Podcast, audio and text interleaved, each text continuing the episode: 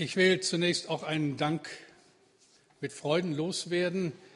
Den Mitarbeitern wurde gedankt. Jemanden möchte ich besonders danken, der die Hauptverantwortung hatte für das Winterfest, es wieder mal gut organisiert hat, wie ich finde, wie wir alle finden, Sibylle Schröder. Ich denke, das ist ein Applaus wert.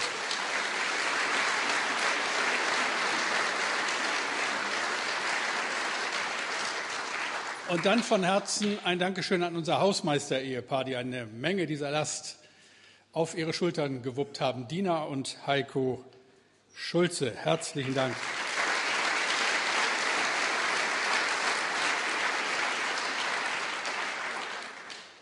Gleich vorweg etwas, was vielleicht für unsere Gäste nicht so vertraut ist wie für die, die schon lange zu dieser Gemeinde gehören. Wir haben heute so einen besonderen Gottesdienst.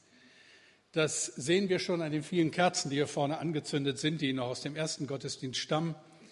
Nach der Predigt werden wir eine Zeit haben, eine gute Viertelstunde, wo zum einen ein Segnungs- und Fürbitteangebot da ist. Hier vorne stehen Mitarbeiter unserer Gemeinde, die für euch, für Sie gerne beten, wenn Sie dies in Anspruch nehmen wollen. Und es ist Gelegenheit, eine Kerze anzuzünden, wenn man selber ein Anliegen hat. Dazu nachher noch ein bisschen mehr.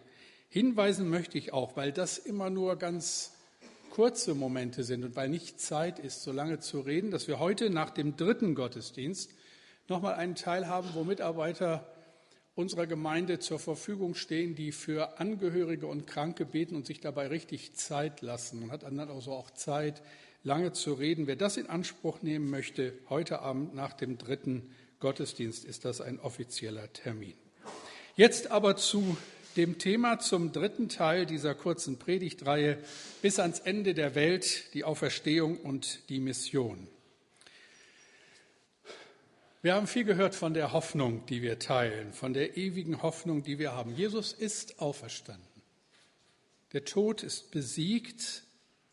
Noch wissen wir das nicht in vollem Umfange zu ermessen, was das bedeutet, aber das wird kommen. Wir warten auf die neue Erde und den neuen Himmel. Wir wissen daher, dass das, was wir hier und heute tun, von ewiger Bedeutung ist. Wir verkündigen die Botschaft der Hoffnung und des neuen Lebens und arbeiten deshalb mit an dem Anliegen Gottes, in dieser Welt Gerechtigkeit, Schönheit und die Verbreitung seines Wortes bis an die Enden der Erde herzustellen. Das hat uns letztes Mal beschäftigt und die drei Stichworte noch mal kurz und das letzte Stichwort Evangelisation dann ein bisschen länger in dieser Predigt. Das erste Gerechtigkeit. Ich denke, wenn wir das allgemeine gesellschaftliche Klima untersuchen, wenn wir uns selbst so ein bisschen hineinhören in das, was Menschen heute beschäftigen, dann ist da ein ständiges Empfinden von Ungerechtigkeit. Alle können wenn man dieses Thema anschneidet, ein Beispiel dafür geben, dass es ungerecht in dieser Welt zugeht. Ungerecht zum Beispiel bei dem, was uns im Moment alle beschäftigt, in der Frage von Finanzen und Steuern und Schulden und was weiß ich nicht alles. Nach neuerlichen Untersuchungen sind in den Steueroasen dieser Welt, also da, wo man keine oder kaum Steuern bezahlt, auf den sogenannten Offshore-Konten, etwa 10 Billionen Euro an Privatvermögen gebunkert. 10 Billionen Euro. Wenn das Einkommen dieser Anleger gar nicht mal angemessen, sondern zu einem Mindeststeuersatz versteuert würde, kämen jährlich 200 Milliarden Euro an zusätzlichen Steuergeldern ein und dem Elend und der Not dieser Welt könnte wirkungsvoll entgegengetreten werden. Das ist ungerecht. Vor zwei Wochen stand im Weserkurier ein Schuss durch eine verschlossene Tür. Der Polizist, der davor steht, bricht tödlich getroffen zusammen. Der Todesschütze, ein Mitglied der Hells Angels, wird vorerst wegen Totschlags zu achteinhalb Jahren Haft verurteilt. Der BGH hebt dieses Urteil wieder auf. Die dortigen Richter sind der Ansicht, er habe aus Notwehr gehandelt. Ungerecht. In Syrien schießen Polizisten auf Demonstranten. In Äthiopien gehört alles Land dem Staat und zurzeit werden aus kommerziellen Gründen ohne Rücksicht auf Verluste ganze Volksgruppen von dem Land verjagt, auf dem sie seit Generationen leben und arbeiten. In Saudi-Arabien werden Frauen ins Gefängnis gesteckt, wenn sie es wagen, ein Auto selbst zu fahren. Die Verfolgung christlicher Gemeinden nimmt zu. Das katholische Hilfswerk Kirche in Not berichtet, dass von einst einer Million Christen im Irak nur 250.000 übrig geblieben sind. 750.000 sind vor den Schrecken der Verfolgung inzwischen geflohen.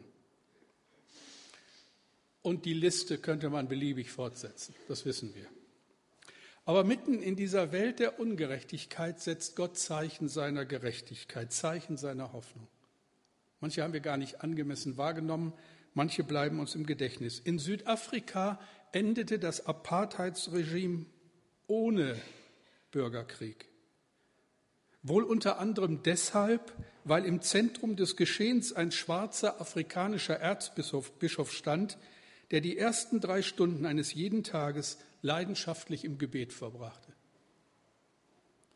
Der Zusammenbruch des osteuropäischen Kommunismus ist nicht zuletzt dem mutigen Zeugnis eines polnischen Papstes zu verdanken.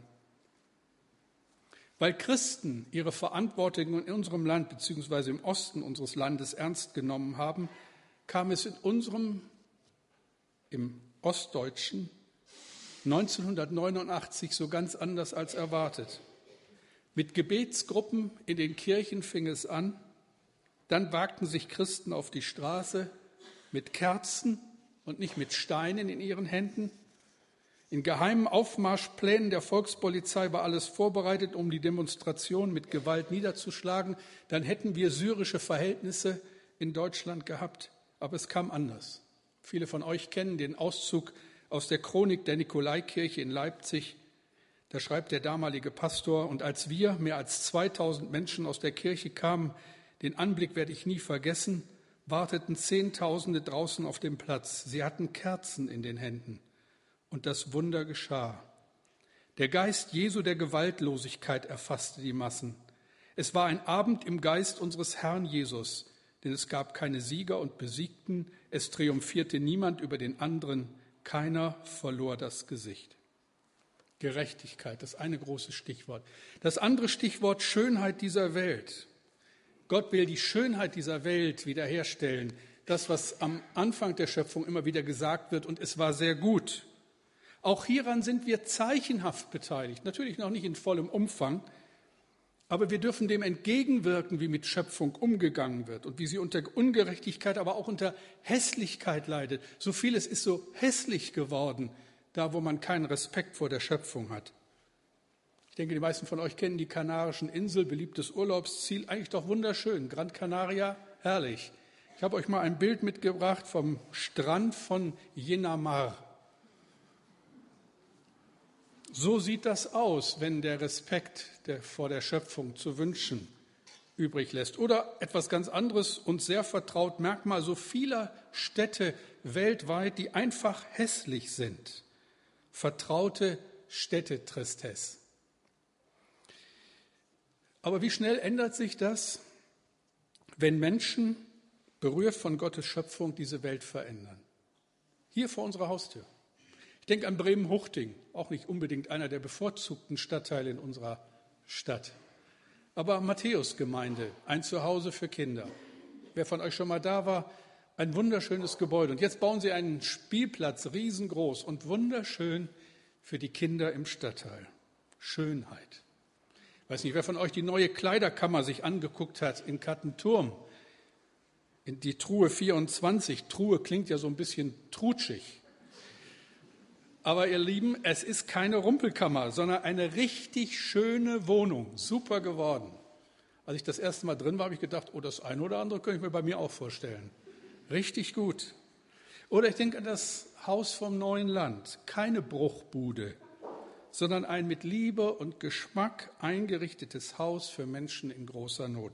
Schönheit, die sich ausbreitet, weil Menschen das, was sie von Gott anvertraut haben, ernst nehmen. Und schließlich das Dritte, und das wird uns heute ein bisschen mehr beschäftigen, wie sagen wir das Evangelium, die gute Nachricht vom Kommen Jesu angemessen weiter?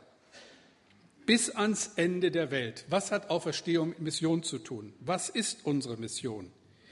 Ich lese euch einige Sätze aus dem Neuen Testament, die Sätze, die schon angedeutet wurden. Markus 16, 15 bis 20.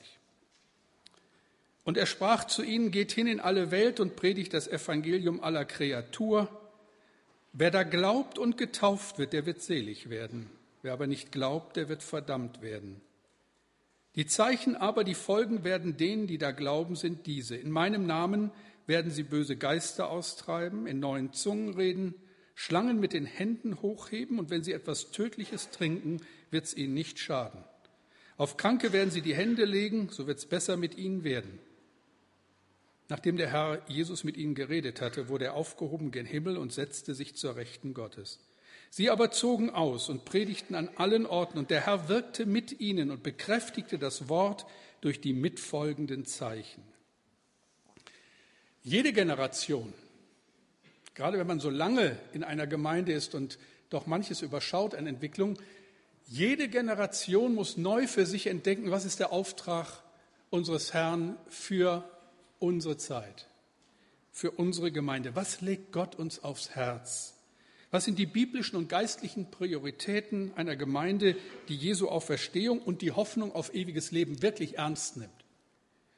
Wenn wir antreten, um eine bestimmte Kirche zu bewahren, eine Tradition, die uns vertraut ist, wenn es nur darum geht, das Vertraute zu optimieren, den Status quo zu erhalten, alle möglichen Erwartungen an uns zu erfüllen, ihr Lieben, dann geht uns früher oder später die Luft aus. Das schaffen wir nicht. Ich habe festgestellt, hin und her, ich komme ja so ein wenig auch rum in der Republik, in der frommen Republik. Und was fast erschreckend hier und da festzustellen ist, ist so etwas wie ein gemeindlicher Burnout. Nicht wenige Gemeinden in unserem Land leiden darunter, können nicht mehr, weil der Anspruch ständig wächst, die Mitarbeiter zunehmend frustriert sind, die Unzufriedenheit zunimmt und viele schmeißen einfach hin oder wollen hinschmeißen. Oft reagiert man auf solche schweren Zeiten mit zunehmenden Programmen und Aktivitäten. Hinzu kommt, dass der Vergleich mit anderen Gemeinden für zunehmenden Druck sorgt. Und dann gibt es heute ein so unüberschaubares Angebot an frommen Dienstleistungen und das macht es vor Ort auch nicht gerade leichter. Und dann brennt eine Gemeinde aus. Menschen brennen aus.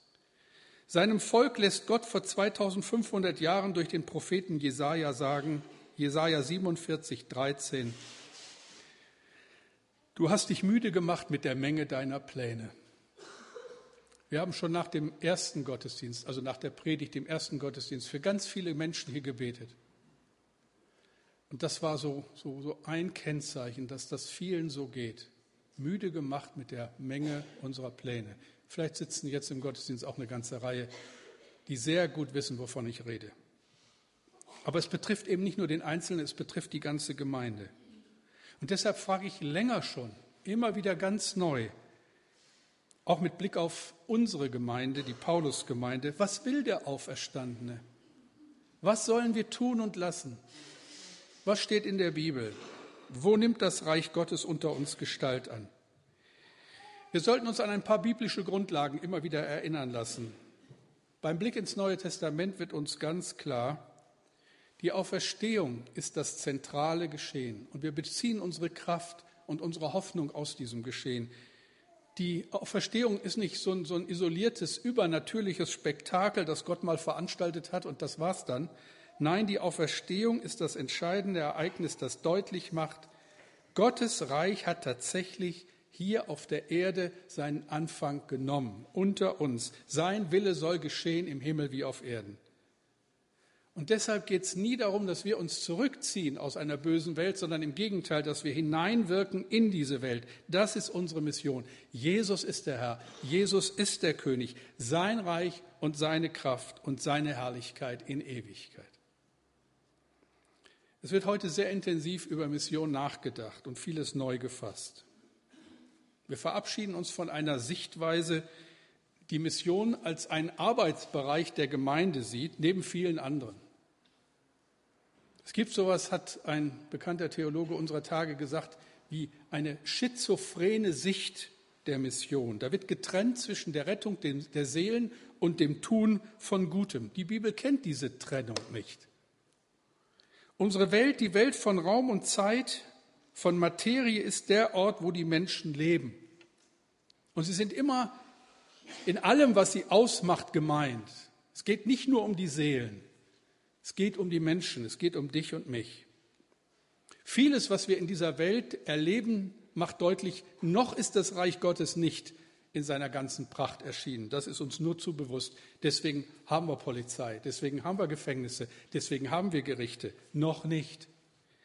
Aber manches ist auch schon zu sehen. Und an manchen Stellen können wir sagen, schon jetzt. Wenn es gute Regierungen gibt, die in Weisheit regieren, soziale Dienste, Schule, Krankenhäuser, dann ist das so ein gleichzeitiges schon jetzt. Und wer genau hinschaut, wird vieles von diesem schon jetzt entdecken. Die Errungenschaften der Medizin. Als ich 18 Jahre alt war, bin ich krank geworden, ganz plötzlich, hatte hohes Fieber, am Abend musste ich operiert werden, Diagnose durchgebrochener Blinddarm. Dann lag ich vier Wochen im Krankenhaus, waren ein paar kritische Momente dabei. Wenn mir das Gleiche passiert wäre, 50 Jahre früher, 100 Jahre früher, wäre das das Ende meines Lebens gewesen. Dann wäre ich mit 18 Jahren heimgegangen. Nun ist das 40 Jahre her. Warum? Weil Gott Menschen Erkenntnis schenkt, weil es medizinische, technische Fortschritte gibt, die sowas möglich machen. Das ist so ein Angeld, so ein schon jetzt. Die Abschaffung der Apartheid deutlich mehr Demokratie statt Diktatur. All das ist noch nicht Gottes neue Welt, aber ein Angeld auf das, was kommen wird. Und als Kinder Gottes, ihr Lieben, sind wir mittendrin. Mit einem schier unglaublichen Etikett, das Gott uns verpasst hat. Ihr müsst euch mal so bildlich vorstellen, wie gestern die Marmelade am Winterfest. Auf dem Etikett steht, was drin ist. Wenn man dir so ein Etikett verpasst, vom Schöpfer selbst, was steht drauf? Ihr seid das Salz der Erde, ihr seid das Licht der Welt. Na, ist das was? Merkt schon, ihr seid schier begeistert. Es reißt euch von den Sitzen.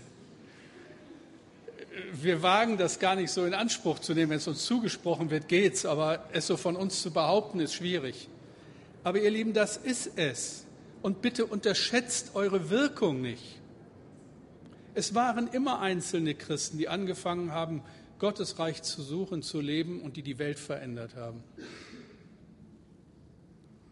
Du und ich, Salz und Licht der Erde. Das ist unsere Mission. Gemeinde ist Mission. Alles, was wir aus Liebe zu Jesus tun, ist Mission. Jedes Bemühen, Reich Gottes zu bauen, ist Mission. Wir können nicht wirklich zwischen innerer und äußerer Mission, zwischen Diakonie und Evangelisation unterscheiden. Natürlich setzen wir unterschiedliche Schwerpunkte, müssen das ja auch irgendwie organisieren. Aber ich denke, das missionale Verständnis des Neuen Testaments ist immer ein ganzheitliches. Das eine gehört zum anderen. Als Jesus über die verlorenen Städte in Galiläa seine Wehrufe anstimmt, als ihn das Erbarmen packt angesichts der vielen Menschen, die nicht mehr wissen, was gut und was böse ist, da ruft er und sein Angebot ist ein ganzheitliches. Matthäus 11, 28 bis 30. Kommt her zu mir alle, die ihr mühselig und beladen seid, ich will euch erquicken. Nehmt auf euch mein Joch und lernt von mir, denn ich bin sanftmütig und von Herzen demütig, so werdet ihr Ruhe finden für eure Seelen, denn mein Joch ist sanft und meine Last ist leicht. Wenn wir nachher einladen zum Segnungsgebet, zum Gebet für Kranke, ist das unser Auftrag. Warum tun wir das? Wir könnten ja auch sagen, geh nach Hause, tröste dich der Rettung deines Inneren und sei zufrieden. Warum bieten wir das an? Weil Jesus es anbietet. Kommt her zu mir alle, die ihr mühselig und beladen seid. Ich will euch erquicken. Jesus ist die Antwort. Reich Gottes nimmt Gestalt an, wo wir von ihm lernen. Jesus geht es immer um den ganzen Menschen, nicht nur um seine Seele. Und das, ihr Lieben, gibt dem Alltäglichen einen unglaublichen Wert. Ich sage es mal ganz provokativ. Ich kann dem Treffen mit meinem Nachbarn zu einer Tasse Kaffee nicht weniger Bedeutung zumessen als dem Aussenden eines Missionars nach Übersee. wenn es unter dieser Überschrift geschieht, aus Liebe zu Gott und den Menschen, ist es qualitätsmäßig kein Unterschied. Quantitätsmäßig schon, aber nicht in der Qualität unseres Tuns. Der Ruf eures Pastors zum Glauben an einem Sonntagmorgen ist nicht mehr und nicht weniger als dein barmherziger Umgang mit deinem alt gewordenen Vater oder deiner pflegebedürftigen Mutter. Deshalb schreibt Paulus an seine Gemeinde in seiner Zeit, Kolosser 3, Vers 17. Und alles, was ihr tut mit Worten oder mit Werken, das tut alles im Namen des Herrn Jesus und dank Gott dem Vater durch ihn. Ich möchte mit euch einen Blick in eine Geschichte im Neuen Testament werfen. Vielleicht ist es eine der tiefgründigsten Geschichten, die wir da haben. Es ist nach Ostern. Die Jünger noch völlig unter Schock gehen fischen. Das ist das, was sie mal gelernt haben, das, was sie vor ihrer Berufung getan haben. Ohne Hoffnung, ohne Perspektive. Was sollen sie auch sonst machen? Und dann begegnet ihnen der Auferstandene. Und dann kommt es im Laufe dieses besonderen Tages zu einem denkwürdigen Gespräch zwischen Petrus und Jesus. Und das lese ich euch vor. Johannes 21, 15 bis 17. Als sie nun das Mahl gehalten hatten, spricht Jesus zu Simon Petrus, Simon, Sohn des Johannes, hast du mich lieber, als mich diese haben? Er spricht zu ihm, ja Herr, du weißt, dass ich dich lieb habe. Spricht Jesus zu ihm, weide meine Lämmer. Spricht er zum zweiten Mal zu ihm, Simon, Sohn des Johannes, hast du mich lieb? Er spricht zu ihm, ja Herr, du weißt, dass ich dich lieb habe. Spricht Jesus zu ihm, weide meine Schafe spricht er zum dritten Mal zu ihm, Simon, Sohn des Johannes, hast du mich lieb? Petrus wurde traurig, weil er zum dritten Mal zu ihm sagte, hast du mich lieb, und sprach zu ihm, Herr, du weißt alle Dinge, du weißt, dass ich dich lieb habe. Spricht Jesus zu ihm, weide meine Schafe. Was passiert hier? Aus dem Fischer wird ein Hirte. Wie geschieht das? Indem Jesus mit Petrus ein Stück zurückgeht und ihn in das eigene Herz blicken lässt. Und wisst ihr, genau das macht er mit dir und mit mir.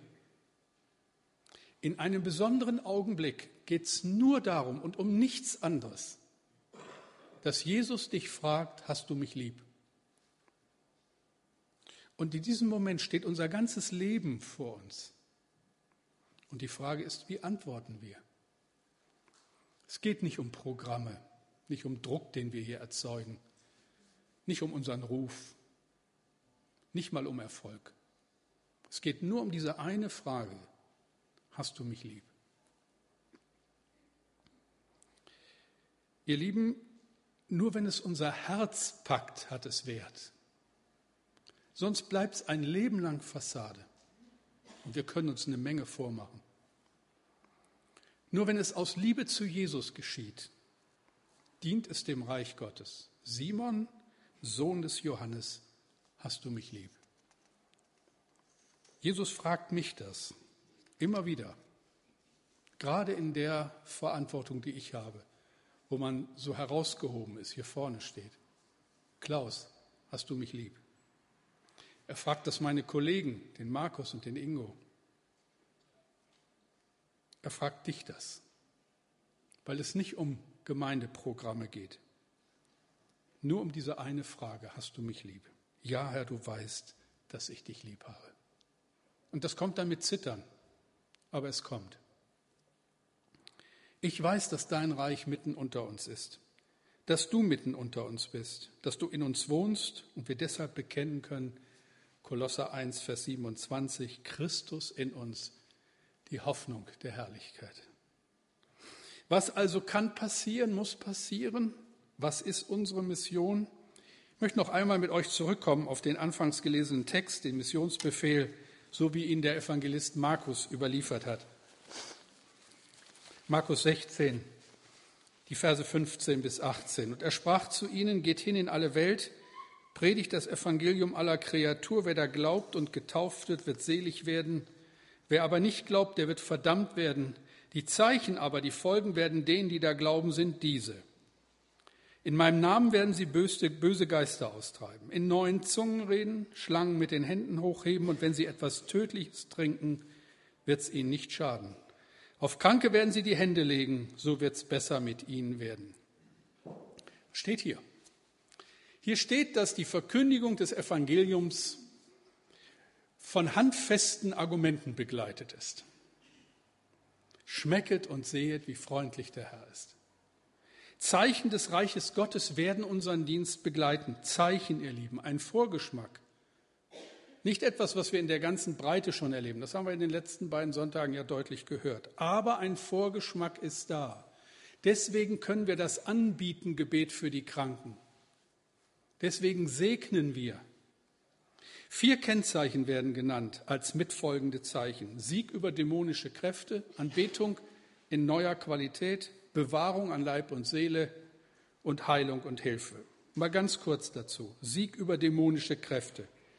Eine Frau aus unserer Gemeinde, eine Frau, die Jesus von Herzen lieb hat, geht zu einer therapeutischen Behandlung. Ihr kommt die Praxis, als sie sie betritt, so ein wenig esoterisch vor, aber was soll's? Das, was sie bekommen soll, ist klar definiert und offensichtlich. Nach der Behandlung zögert die Therapeutin einen Moment und sagt dann zu ihr, während der Behandlung wollte ich bei Ihnen Reiki anwenden aber das ging bei ihnen nicht. Hätte man ihr auch vorher sagen können, dann hätte sie sich das sparen können. Wie soll das gehen bei einem Menschen, dessen Leben Jesus gehört? Der sich nicht auf Dinge einlässt aus dubiosen Quellen, weil er die Quelle an sich kennt, die Quelle lebendigen Wassers und sich mit anderem gar nicht abgeben muss. Ich selber habe einmal in meinem Leben das Böse unmittelbar erlebt. So schlimm, dass ich nicht das Bedürfnis habe, das noch einmal zu erleben. Das ist lange her, aber was mir geblieben ist, ist eine wesentliche Wahrheit. Die wichtigste Lehre über den Teufel ist die, dass er besiegt ist. Jesus ist der Sieger. Das Zweite, Anbetung in neuer Qualität. Jesus spricht das Gebet in neuen Sprachen an. Wenn Gott dir die Gabe der Sprachenrede schenkt, dann ist das eine Möglichkeit, über das hinaus, was uns manchmal an Formulierung so schwer fällt, Gott anzubeten. Auch so ein Vorgeschmack, noch ein stammelnder eher, auf das, was mal kommen wird. Offenbarung 7, 9 bis 10. Hört mal gut zu. Tut er sowieso. Entschuldigung. Danach sah ich und siehe eine große Schar, die niemand zählen konnte, aus allen Nationen und Stämmen und Völkern und Sprachen. Die standen vor dem Thron und vor dem Lamm, angetan mit weißen Kleidern und mit Palmzweigen in ihren Händen und riefen mit großer Stimme, das Heil bei dem, der auf dem Thron sitzt, unserem Gott und dem Lamm. In welcher Sprache verständigen wir uns da? Keine Ahnung. Aber eins ist doch offensichtlich, man versteht sich. Deutsch wird es wohl nicht sein. Die Grammatik ist zu schwierig. Englisch, manche sagen die Sprache der Engel. Alle Israel-Freunde sagen natürlich Hebräisch. Schwäbisch wohl auch nicht. Was für eine Sprache sprechen wir? Keine Ahnung. Aber wenn Gott dem einen oder anderen schon hier auf dieser Erde eine Sprache schenkt, mit der er Gott in ganz neuer Art und Weise loben kann, dann ist das ein Angeld auf das, was kommen wird. Nicht etwas, was wir fordern können, aber ein Vorgeschmack, der der eine die andere bekommt. Ein drittes, Bewahrung an Leib und Seele. Auch hier geht es nicht um absolute Bewahrung. Kindern Gottes bleiben schwere Wege nicht erspart. Ich glaube, das ist uns allen klar. Den Kindern dieser Welt aber auch nicht. Wir sind mittendrin. Aber wir erfahren Bewahrung und wir haben einen Blick für die Hilfe in besonderen Situationen. Vor einer guten Woche bin ich mit meiner Frau über die Autobahn gefahren und dann haben wir uns erinnert. 9. November vor einem Jahr. Ich wollte schnell noch einkaufen mitten im Umzug. Wir waren gerade mitten im Umzug. An der Ausfahrt Brinkum kam ich nur mit Mühe zum Stehen, weil ich zu spät gesehen habe, dass die ganze Ausfahrt voll war. Und dann komme ich zum Stehen und schaue in den Rückspiegel und da kommt ein Lastwagen, ein großer Lastzug. mit großer Geschwindigkeit auf mich zu und wird in meinem Rückspiegel immer größer. Und in dem Moment war mir klar, wenn jetzt kein Wunder passiert, ist es das gewesen. Dann ist es vorbei. Und im allerletzten Moment schwenkt der aus zurück auf die Autobahn und rast an der Ausfahrt vorbei. Ich habe durchgeatmet, aber mir war klar, das hätte mein letzter Tag sein können. Der 9. November 2010.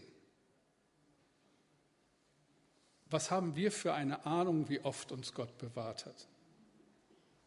Auch Situationen, denen wir, denen wir uns gar nicht bewusst sind. Wie singen wir in einem schönen alten Kirchenlied, in wie viel Not hat nicht der gnädige Gott über dir Flügel gebreitet? Das gilt.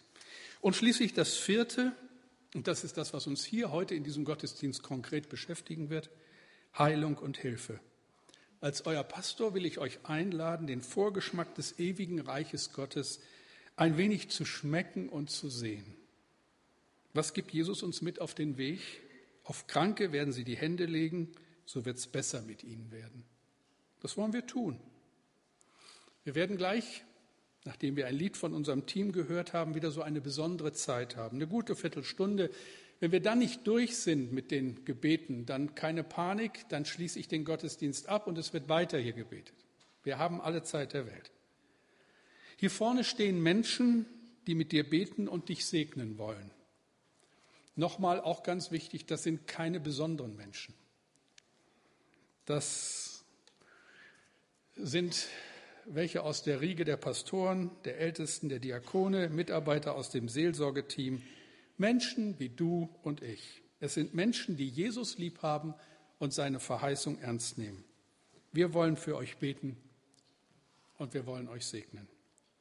Und weil das keine Einbahnstraße ist, weil jeder von euch Menschen kennt und liebt, für die er gerne beten würde, haben wir wieder diese Möglichkeit, eine Kerze anzuzünden, ein stilles Gebet zu sprechen verbunden mit dem festen Glauben, Gott kann.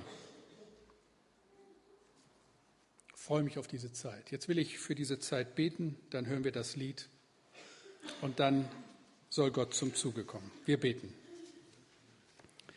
Lieber Vater im Himmel, danke für diesen Sonntag. Und danke, dass bei alledem, was uns schwer erscheint, bei allem, was wir auch an Unrecht sehen, was wir sehen an Hässlichkeit in dieser Welt, was wir sehen an unerreichten Menschen, dass das gilt, dass dein Reich Gottes mitten unter uns ist, dass es angebrochen ist und dass wir hier und da Zeichen dieses Reiches wahrnehmen dürfen und dass wir daran beteiligt sind, dass dieses Reich gebaut wird und dass das, was wir tun, Wert hat in Ewigkeit. Danke dafür. Danke für die kostbare Zeit, die du uns auch jetzt schenken willst. Amen.